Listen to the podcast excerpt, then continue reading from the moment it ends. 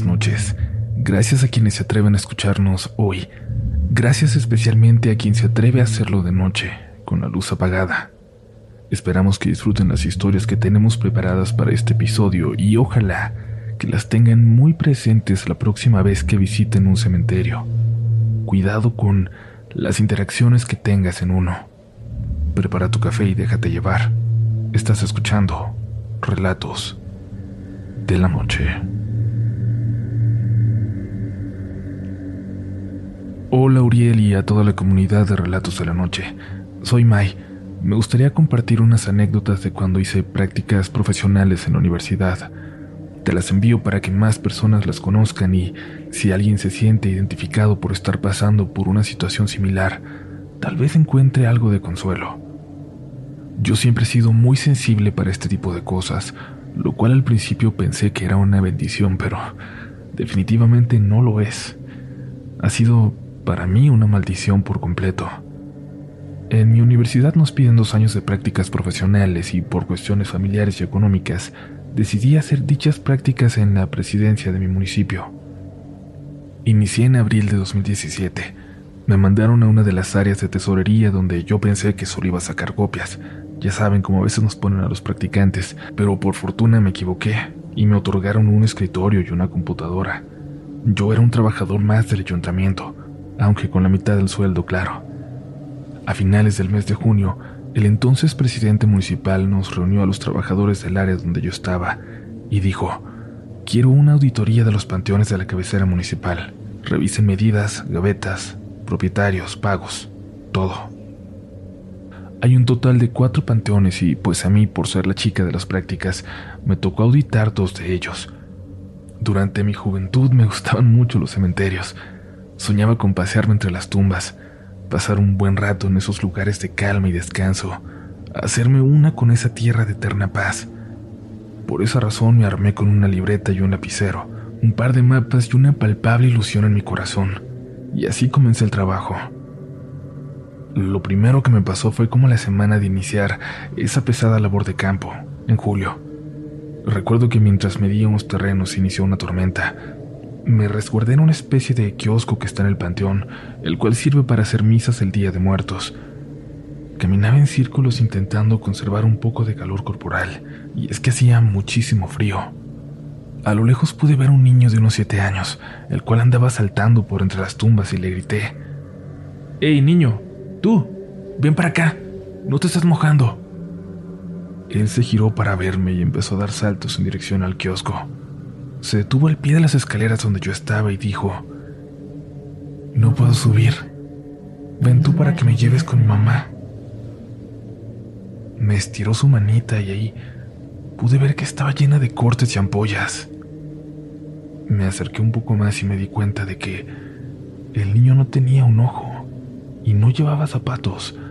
Sus pies eran más bien como garras, y ahí fue donde entendí por qué brincaba. Luego vi su sonrisa. Tenía los dientes deformes como en pico, totalmente desproporcionados del tamaño de su boca.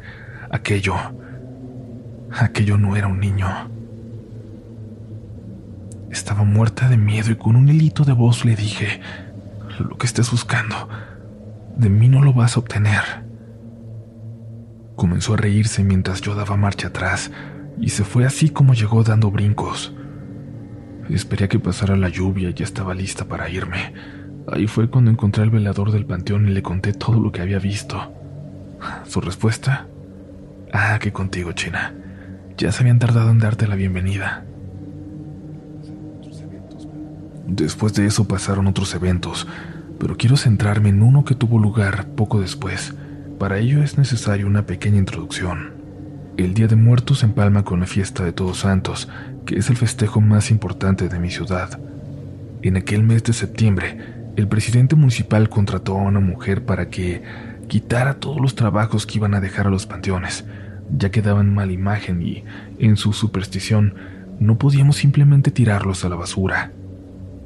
Aquella señora tuvo una labor titánica en los meses de septiembre y octubre. Sin embargo, su contrato no terminó al entrar el mes de noviembre. Más bien su presencia se hizo recurrente en los panteones, en especial en los que yo trabajaba, pues se ubicaban en el centro de la ciudad. Lo que les voy a contar sucedió el 25 y 26 de enero de 2018. Nunca olvidaré la fecha. Ya verán por qué. Estuve en el panteón todo el día, al punto de que no me di cuenta de la hora. Revisaba las tumbas que tenían reporte de haber sido abiertas, es decir, los albañiles, el velador y el sepulturero les habían encontrado trabajitos, ya sea dentro de los mausoleos o enterrados por un costado, al frente o encima de las tumbas. En efecto, había varios. Me estaba acompañando la señora que les platiqué, Josefa. Ese día 26, ya casi nos íbamos.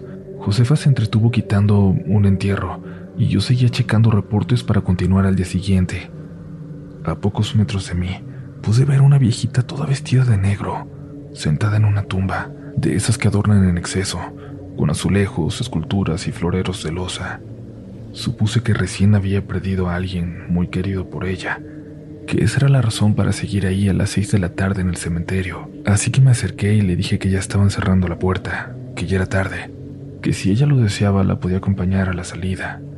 Este ofrecimiento lo hice porque la señora se veía muy anciana, como de 90 años. Su cuerpo era de una delgadez extrema y su espalda dibujaba ya una muy pronunciada curva.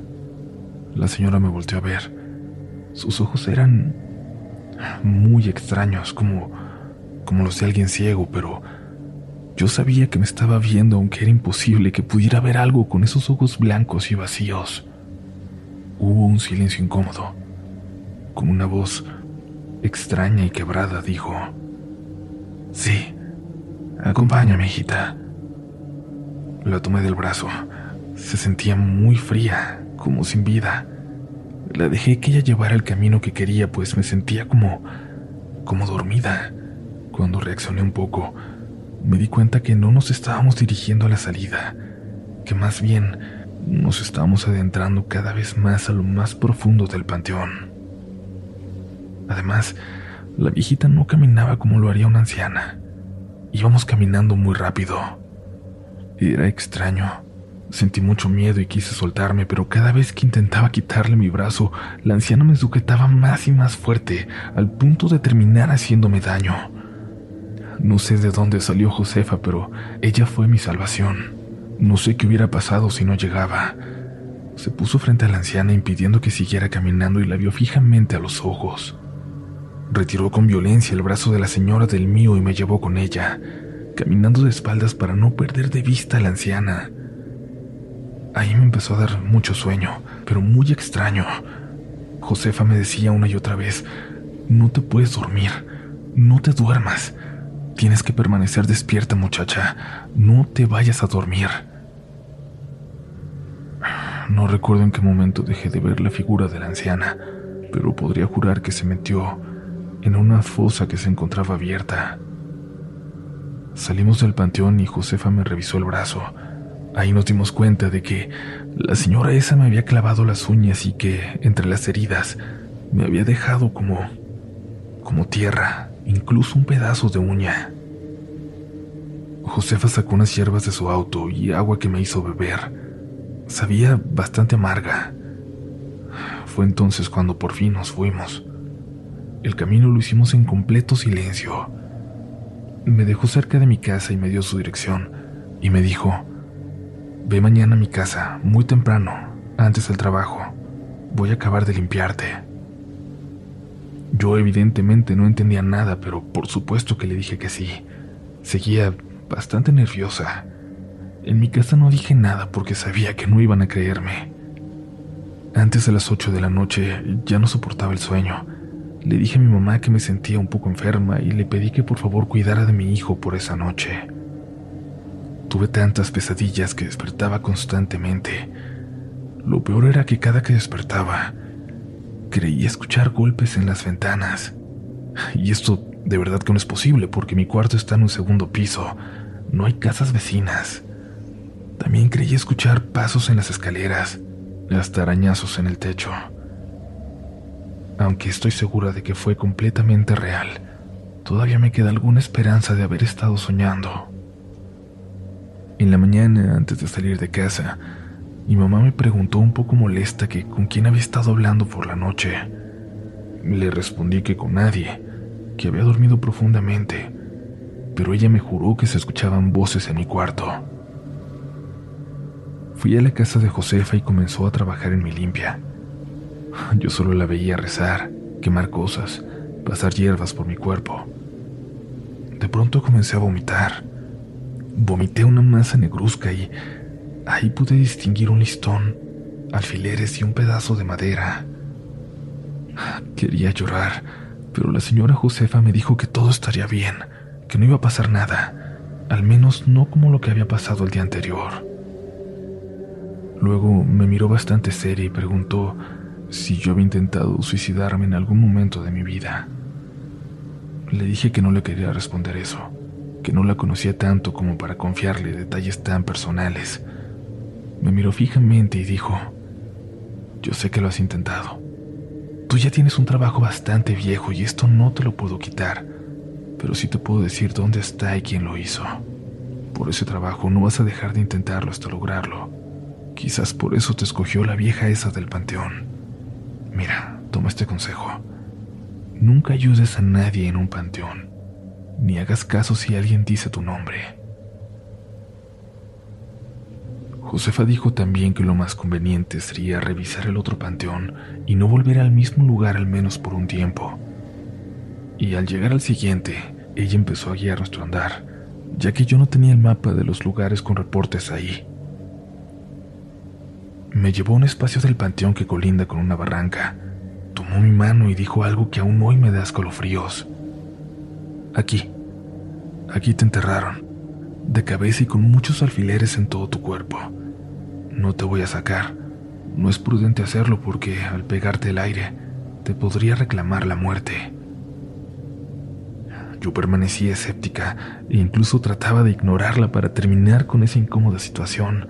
La interrumpí para decirle que que mejor nos pusiéramos a trabajar para no irnos tan tarde. Encontramos las tumbas con reportes y ella empezó a sacar cosas de ahí. En eso recibí una llamada de la oficina. Acababan de llamar para reportar unas velas extrañas dentro de un mausoleo que había sido usado recientemente. Un pobre chico de 25 años, al que habían asesinado de un modo bastante cruel. Le dije a la señora que iría a ver y me recordó la advertencia que me había hecho esa misma mañana. Nunca ayudes a nadie en un panteón, ni hagas caso si dicen tu nombre. Aquí debo hacer una pausa para decirles que en ese panteón las tumbas están tan encimadas que se hacen como pequeños montecitos y que hay partes donde no caminas en pasillos, más bien sobre las tumbas. Hay un árbol enorme a la mitad del panteón y uno más en el punto opuesto a la entrada principal. Existen tres entradas, pero solo se abren todas en el Día de Muertos. Los demás días del año solo puedes acceder por la entrada principal, y esa es también la única salida. Fui a buscar el mausoleo y comencé a grabar para tener una evidencia del trabajo. Encontré unas velas negras, unas blancas y otras amarillentas, las cuales lucían como bastante grasosas. En el ambiente había un olor, muy intenso excremento emanando de un plato que tenía semillas y lo que, a mi parecer, era un corazón de cerdo o de res. Todo el tiempo estuve mandándole mensajes a mi exnovio para tratar de mantener la calma, y como él siempre ha mostrado interés en este tipo de cosas, le envié un mensaje para preguntar si podíamos hacer videollamada para para que viera lo que yo estaba viendo. El problema es que este mensaje nunca llegó. Perdí por completo la señal del teléfono. Nunca me había pasado estando en panteones, pero no le di importancia, ya que vivo en una zona donde el crimen organizado ha restringido con anterioridad las comunicaciones, destruyendo la fibra óptica, por ejemplo. Me puse a caminar y tomé unas cuantas fotos de esculturas de tumbas, pues me causan una fascinación indescriptible. Desde donde estaba podía ver la entrada principal. Al pasar por una fosa abierta, sentí un jalón en el pie y al voltear, me di cuenta de que una de mis agujetas se había desatado. Me agaché para atarla, pues no quería caer y al reincorporarme, la entrada había desaparecido. Giré sobre mi propio eje y todo eran lápidas y mausoleos. Comenzó a correr un fuerte viento acompañado por un poco de lluvia. Puse mis pies en marcha. Caminaba hacia arriba, luego hacia abajo, a la izquierda, a la derecha, pero todo eran tumbas. Seguía avanzando y me ponía cada vez más nerviosa. Revisaba cada tanto mi celular con la esperanza de por fin tener señal y poder comunicarme con Josefa, con mamá, con mi ex o con cualquier persona. Tuve un ataque de asma provocado por la ansiedad, el polvo, el mal clima. No podía respirar, así que me acosté en el suelo y cerré los ojos un tanto resignada al final. Escuché la voz de un niño. Después supe que era hijo del sepulturero de ese panteón. Me jalaba del brazo mientras le gritaba a su papá. Cuando abrí los ojos me habían recargado en una lápida y me estaban ofreciendo una coca. Bueno, somos mexicanos y así remediamos aquí cuando a una persona se le baja la presión. Es importante recalcar este punto. No me habían levantado, solo recargado en la lápida más cercana. Estábamos a unos tres metros de la entrada. Josefa se acercó a mí y me dijo, Quédate aquí, descansa, ya casi acabo. Solo me falta lo que acabas de encontrar. Mi celular se volvió loco. Empezaron a entrar muchos mensajes.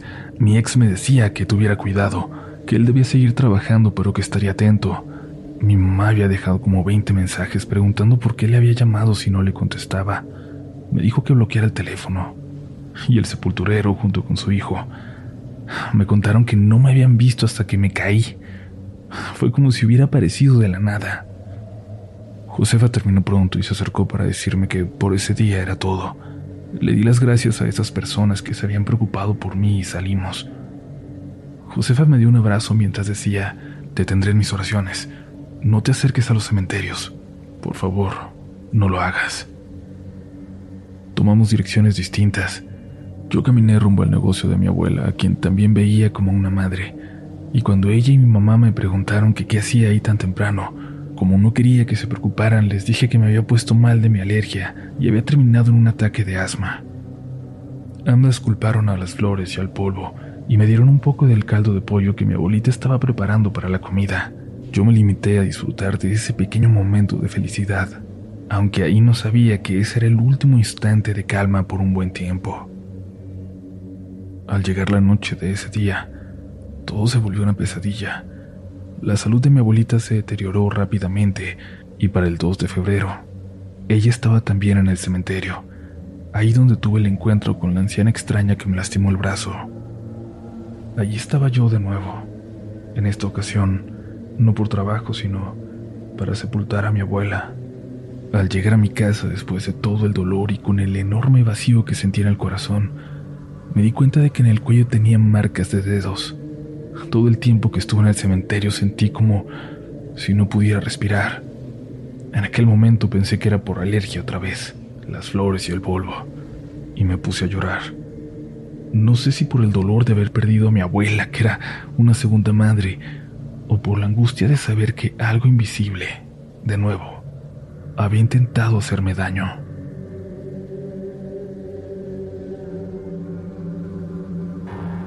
Gracias por continuar aquí. Antes de irnos tenemos una historia más, pero te recordamos suscribirte si no lo has hecho para que te vuelvas parte de la comunidad Relatos de la Noche.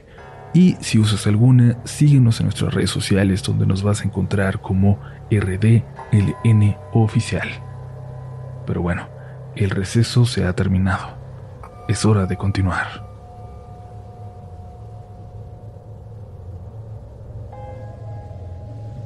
Me llamo Juan. Hacía tiempo que escucho relatos de la noche.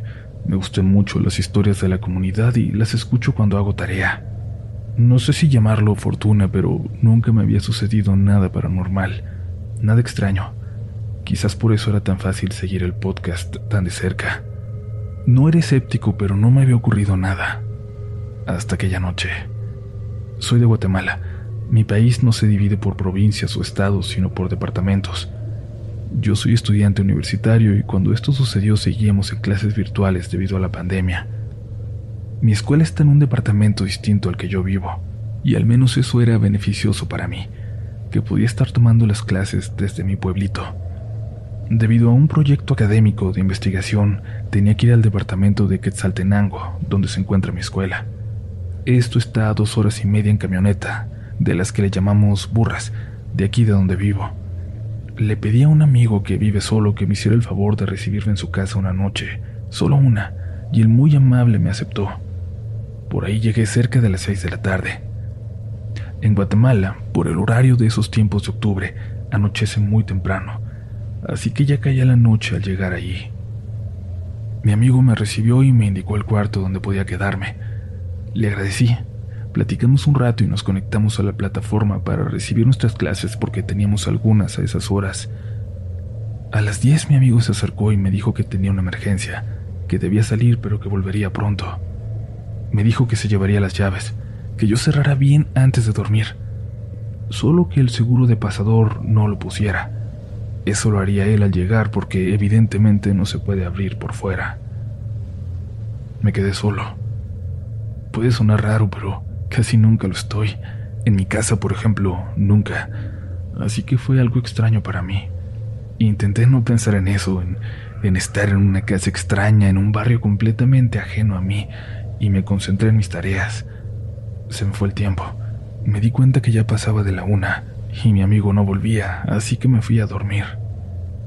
Dejé la luz del corredor encendida, no sé cómo, esperando que mi amigo no pensara que había dejado todo y me había ido a dormir. De hecho, quería esperarlo, no dormirme, pero el sueño me venció. Algo me despertó un rato más tarde. Apenas pude abrir los ojos para ver que eran las tres y media de la madrugada. La luz del corredor seguía encendida. Podía verla bien porque en el cuarto donde yo estaba no había puerta, solo una cortina gruesa de color beige. Vi la silueta de mi amigo pasar por detrás de la cortina y me tranquilicé sabiendo que ya había regresado. Me interesaba saber qué había pasado, pero no lo quise molestar. Además, seguramente había llegado cansado. De nuevo me ganó el sueño unos instantes después. A las 5 de la mañana, algo me volvió a despertar. La luz del pasillo seguía encendida y pensé que quizás por el cansancio mi amigo no la había apagado cuando llegó. Se había olvidado de hacerlo nada más. La puerta de la habitación de mi amigo se abrió. La escuché. Luego se apagó la luz. Yo había bostezado y supuse que por eso mi amigo se había acercado a la puerta de la habitación donde estaba.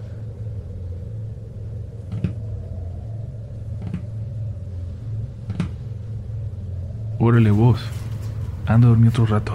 Pilas, le dije. escuché cómo se volvió a meter a su cuarto. A las seis y media sonó mi alarma. Me levanté para prepararme y salir a hacer aquel proyecto que me había llevado hasta allá. Cuando salí al corredor me di cuenta de que mi amigo no estaba en la casa. Me pareció extraño que se hubiera ido sin dormir, así tan pronto después de haber llegado tan tarde. Entonces vi que la puerta estaba como yo la había dejado, sin el seguro de pasador. En ese momento empecé a sentir algo extraño. Al mediodía regresé a mi pueblo. No pude encontrar a mi amigo por ningún lado para agradecerle el espacio que me brindó aquella noche. Cuando llegué a mi casa le escribí por fin. Le di las gracias. Me respondió que ahí siempre tendría donde quedarme cuando lo necesitara y me ofreció disculpas por haberse ido, por no haber podido conversar. Le pregunté por qué había tenido que salir. Seguía teniendo curiosidad. Tuve que salir por trabajo. Acá sigo. Toda la madrugada y todo el día trabajando, pero creo que ya por fin podré ir a casa en un rato más. Al ver su mensaje me extrañé. ¿Estás loco, mano? Si vos llegaste a dormir un rato a la casa, le escribí. Hubo unos minutos sin respuesta, aunque mi amigo había leído el mensaje. Me llamó. Le expliqué todo. Le dije que había escuchado su puerta, que había escuchado cómo caminó por el corredor, que había visto su silueta acercarse a la puerta de la habitación donde dormí. Yo ya no regresé a dormir. No hay nadie que entre a esa casa. Las únicas llaves las tengo yo. Me dio un escalofrío tremendo. Recordaba perfectamente todo lo que había escuchado. No lo soñé.